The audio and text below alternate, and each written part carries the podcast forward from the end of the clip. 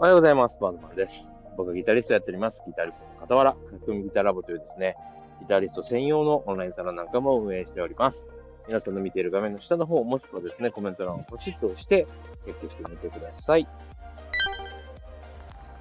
さあ、というわけでですね、今日は、えーこの本題でいきたいと思うんですけども、自分を満たす生き方、満たさない生き方ということでですね、えーお話ししていきたいなと思います。まあ、満たすことばかりが、えー幸せなのかということでですね前から僕は疑問に思ってたことがあったんですけどもまあ宇多田ヒカルさんのですね、えーおしゃべりしているなんか TikTok かなんかでですね、えーまあ、僕のストーリーにも載せたんですけどあこれでまあ明確になったな言語化できたなと思ってですね、まあ、宇多田さんには本当に感謝なんですけども、えーその部分をですね今日はちょっとお話ししてみようかなと思っております。はい。というわけでですね今日は先にですねレターが届いておりましたので、えーいただいたレターを読ませていただいて、えー本題に行こうかなと思っております、えー読ませていただきます。これはコーラスさんですね。えーお名前がちょっと分かりませんけど末松先生書き込みギターラボ4周年おめでとうございます。この間、えー発表しましたね。ありがとうございます。4周年を迎えておりました。自分で分かってないっていうのが無責任ですけどもはい。えーもう3年以上ラボ YouTube スタンド FM などの、えーメディアを通してインプットし続けている。面白すぎてやめられない。また身につまされるお話を絶妙に挟み考えることも多い大切な時間となっております。4周年の今年2月18日私も古希を迎えました。おめでとうございます。えー今後は個人的に60歳からの早引き双方革命です。いいですね。えー、もともとは60歳からにしたらどうかという提案もあったんですよ実は。はい、えーちょっと戻りますね。なかなか理由つけてアウトプットできない状況から踏み込めてませんが、今後打破できるように頑張っていきます。まずは口に出すことからということで、えーまずは健康第一でこれからもよろしくお願いしますということでですね、えーありがたい、えーレターをいただきました。ありがとうございます。皆さんもですね、え聞いてる方でレター送ってみたいなという方はぜひ気軽にお送りください。もちろん、あの、これは読まないでくださいっていうう何あの言葉を付け添えていただければもちろん読みませんので、えー全然あのコメントじゃなくてですねコメンあの個人的に メッセージを送りたい方はぜひ、えーレターいただけたらいいなと思います。えーというわけでですねそう今さっきもちょっとお話ししましたけどこの40歳からの早引き双方革命って僕は去年の2月に出しました。はい、2月に出しました、えーもう1年経ちますねそれから考えるとねそれもすごい話ですけども、えーその本もですね打ち合わせの段階で60歳からにしたらどうかという提案があったんですよ。60歳から。そう。でも僕はあの40歳からというところにこだわったんで40歳で押し通したんですけども。まああの40歳からっていうところでですねあの押し通す理由が一つだけあってあの60歳からでももちろんそのギターを弾くということに関しては良かったんです。で40歳からじゃないとダメっていうこともないんですよ。40歳からじゃないとえーうまくいかないことが一つあってですね何かというとインターネットに使いインターネットを使い慣れている皆さんってなると40歳からってことだったんですね。大人でインターネット世代となると40歳を入れないとですね、えー良くないかなということだったんです。どういうことかというと、まあ、皆さん、まあ、読んで感想くださったりするじゃないですか。で、えーそういうのもインターネットとかを通してということになると思うんですよ。今の時代。特に僕の本も売れてるのは Amazon なんでね、まあ、そういうことを考えても、えーインターネット世代を入れないのはあの今後の展開から考えてもちょっと厳しいかなということで、えー40歳まあその宣伝という意味も含めてですね。シェアしてもらえる、えー噂を広めてもらえるということでも40歳からということの方が あのベストだろうということでですね。あの60歳の方60歳を超えた方がインターネット使えないわけじゃないんですけどまああの一番まあよく使っている世代が4 5 0代かなっていうことでですね、えーそういうふうにさせてもらったんです。なのであのたまに40歳からの早引き双方革命を購入した方がですね50歳からなんですけど早引きでまだできますかね？みたいな質問があるんですけどあ全然関係ないです。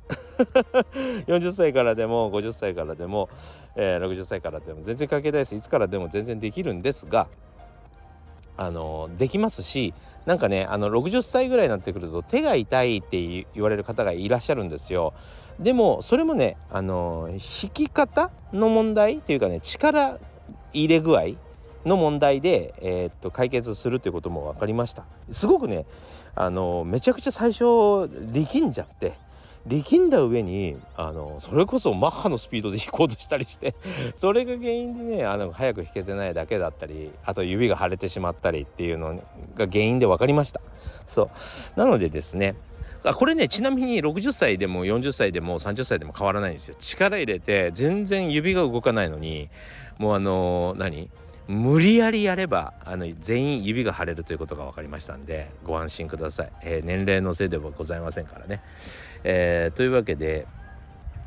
是非ですねあの何歳でも早弾きを始めてみていただきたいなと思いますし、えー、コーラスさんもですね、えー、うちのサロンではアウトプットしてくださいって言ってるんですよ。やっぱり英語と同じでね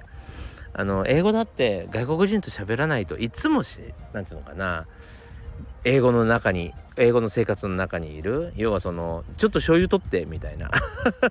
醤油取って OK みたいな。それすら英語っていう生活をしてるのとやっぱりこう外国人をパッと前にした時だけ、えー、こう英語を使っている日本人とではやっぱ覚え方が違いますよね。そう。なので同じでですねギターはしょっちゅう、発表しておくみんなの前で弾いておくみたいなことがですね、えー、一番勉強になるしまあ忘れないというわけなんですよね。そうなのでうちのサロンで、えー、どんどんどんどん自分の演奏動画をアップしてくださいって言ってるんですね。えー、それが、えー、全然できてないというあの書き込みでございますあのレターでございました。もう全然ゆっくりもう何でもいいんですよ別に。あのやっぱしどうしてもね皆さんやっぱりあの見栄やプライドが先に立っちゃって行動ができないってことがあるんですけどそれを飛び込んだ時のね爽快感ったらもうありえませんよ。本当に。もう本当あのバンジージャンプなんかもうあのへじゃないぐらい気持ちいいからね。是非やってみてください。だってもう全然死なないしね。怖くもなんともない。たとえ誰かにバカって言われても下手くそって言われても別にって感じですもんね。何も起こらないでしょ。じあの腹渡に煮え繰り返煮え繰り返るけどね。何だったらそれで元気になったりするぐらいなんで、えー、ぜひチャレンジしてみてください。まあそんなこと言う人もいないしね。はい。というわけでですねあのレターありがとうございました。またあの、えー、皆さんのなんか日頃のことや何か思うことを教えてください、えー、いつでもレターお待ちしております。何歳からでも早弾きはできる。早弾きを諦めた大人ギターリストに夢を達成させた革命的な方法を詰め込んだ一冊がヤマハから発売。プロギターリストであり3.5万人 YouTuber 末松和人の1日10分40歳からの早弾き双方革命。購入は Amazon 全国の書店にて。さあというわけでですね今日の本題でございます自分を満たす生き方そして満たさない生き方ということでですねまあ満たさない生き方の勧めみたいな感じで今日はお話ししようかなと思ってるんですけどまあ満たさないことが全てというわけでもないんですが、えー、これどういうところから着想してこの話になったかみたいなところをですねちょっと、え、お話ししたいなと思っているんです。まああの僕うちののサロンの中ではですねよく、えー機材をねまあギター好きな人って僕もそうなんですけどギター買ったりエフェクター買ったりギターアンプ買ったりもうね楽しいことずくめなんですよ。いろいろ買わなきゃいけなくて。色違いからね年代違いから。もうアホのように買うわけですけども。まああのある日ね思ったんですよね。なんかせっかくの自分のその時間えー、例えば機材を探したりとかえー、検索もしくはオークションとか何でもいいんだけどそういうのにですね時間を使っているだけで結構もったいないなと。あとですねまあ例えば届いたギターがあると例えばじゃあギターストラップどうしようとかギターのケースどうしようとかそれに貼る弦はどうしようとかねまあそういうことに悩んだりとか、まあ新しいギターギターだったりすると、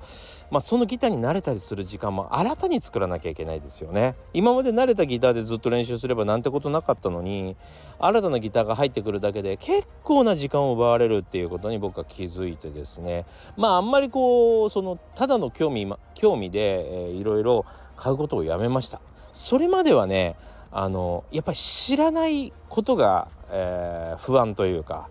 あのギターだったらどうなんだろう？このギターだったらどうなんだろう？というわけで自分のやってることが正しいのか出してる音がいいいい音なのか、えー、あっちの機材もいいらしい。こっちの機材もいいらしいっていろんな記事がねネットに上がってますから。じゃあもっといいのがあるのか？とかね。えー、そういうことが知りたくて、まあ、バンバン買ってました。でバンバン買ってバンバン調べていたんですけどもまあしっかりと調べたおかげであんまり変わんねえなとか。値段が高いからどうってわけじゃねえなみたいなこと。この間もちょっと話しましたけどね。はっきり分かったのでまああんまり買っても仕方がないよと。まああのあくまでも楽器メーカーのその売り文句というか生存競争のね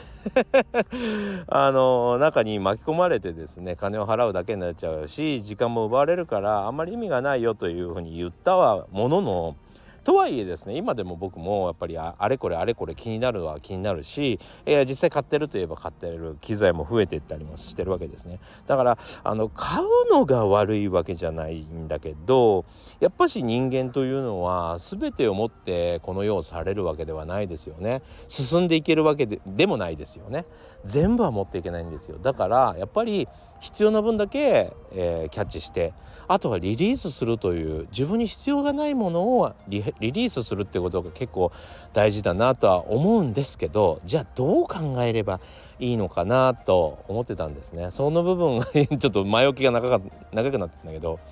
えー、僕はこういうことだなということでですね自分の中で腹落ちしました。えー、まあ、どういうことかというとですねやっぱりその例えばうーん子供がね生まれてきて突然俺にギターが必要だとかは思わないわけじゃない？ね、例えば私にはこの高級なバッグが必要なのよっては思わないよね。そうでどんなものでもそうなんですけどもそれを必要とするには必要とする前提というものがあるわけですよ。そうなので例えばうんとあるギターがねギターはいっぱい持ってるのにとあるギターが欲しくなってしまったのはあくまでも過去の過去の自分の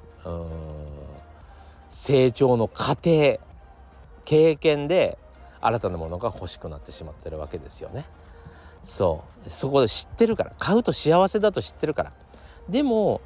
えー、実はその宇多田ヒカルさんが言ってたのはこういうことでそれを手にできなかった。それを買わなかったことによって自分っていうものができるんじゃないかって言ってこの言葉だけだとちょっと謎なんですけどあのまあ簡単に言うとね例えば、えー、自分がですねラーメン屋さんやってるとします。ね。ラーメン屋さんやっててやっててですね昼の12時に、えー、限定発売のなんとかってあギターが出ますと。限定発売。限定50本ですみたいな。でやっぱラーメン屋さんやっているとうんそれを買いに行く時間なんかないですよね。買いに行く時間がない。それでいいんですよ。そう。それを手にできなかったんじゃなくてそういう人生なんです。その人にとっては自分の重要なこと自分の大切なラーメン屋さんそしてお客さんを大事にして、えー、買いに行かなかったことがその人の個性をより強めたわけですよ。そう。ラーメン屋さん素晴らしいラーメン屋さんだということに なったわけですよ。ちょっと分かりにくいかな。例えばまあこれ海外と、えー、日本というふうに分けてもいいかもしれませんね。例えば日本限定のものを買わないじゃないですか。そうそうだな。例えばアフリカの人がね、えー、日本で流行ってるって言ってもアフリカで流行ってないから欲しがらないじゃないですか。だからアフリカで流行ってるものはアフリカ人は欲しがるし日本で流行ってるものは日本人の人が欲しがるわけですよ。そうあくまで、えー、そうやって手に入らない選ばない持たないことでその人の、えー、人種とか文化とかそういうものがより濃く出るということなわけですよね。そう僕たまにアフリカの音楽アフリカで、えー、なんだエレキギター弾いてる人とかを本当に興味深く見させてもらうんですけどめちゃくちゃ面白いよ。あの全然違うもんギターの使い方から あのあの何？演奏の仕方からメロディーから全然違うの。で自分がやっぱりこれが標準だよねって思っていることすらもうアフリカ人にとってはもう全然関係ないと思うよね。そう全然違う弾き方するし全然違うメロディーを弾いてる。だからそんな風にですねあの手に入れないことによって、えー、より自分というものはっていうかあの無理やり手に入れないとか我慢しろっていう話じゃないよ。でもその自分がやってることに一生懸命やって自分の一生懸命に時間を使っていて手に入らない手に入れられなかったっていうものはより自分の人生を濃くするなということなんですよね。そう。これね宇多田さんのあの名言がなかったらちょっと僕も分かってなかったかもしれませんね。こんなにはっきり分からなかったかもしれない。そう。だって一生懸命楽譜書いたりさ一生懸命ギター練習してる時に今回もねあのボックスというメーカーからですねあの昔のね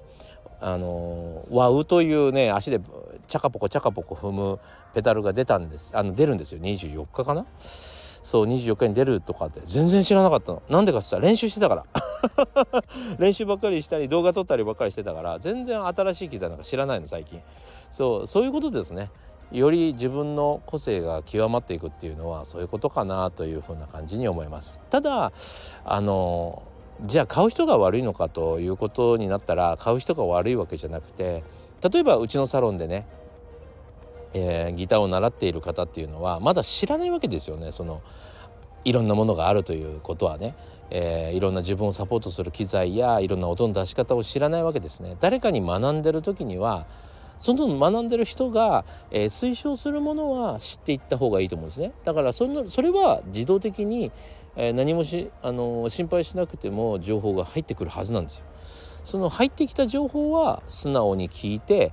えー、手に入れたらいいんじゃないかなと思うんですね。そうじゃなくただただ、あの売り文句につられてどんどんどんどん、えー、自分の時間とお金を使っていくのがちょっと違うかなという話でございました。はい、それはだなんかこう他人の人生に引っ張られているだけ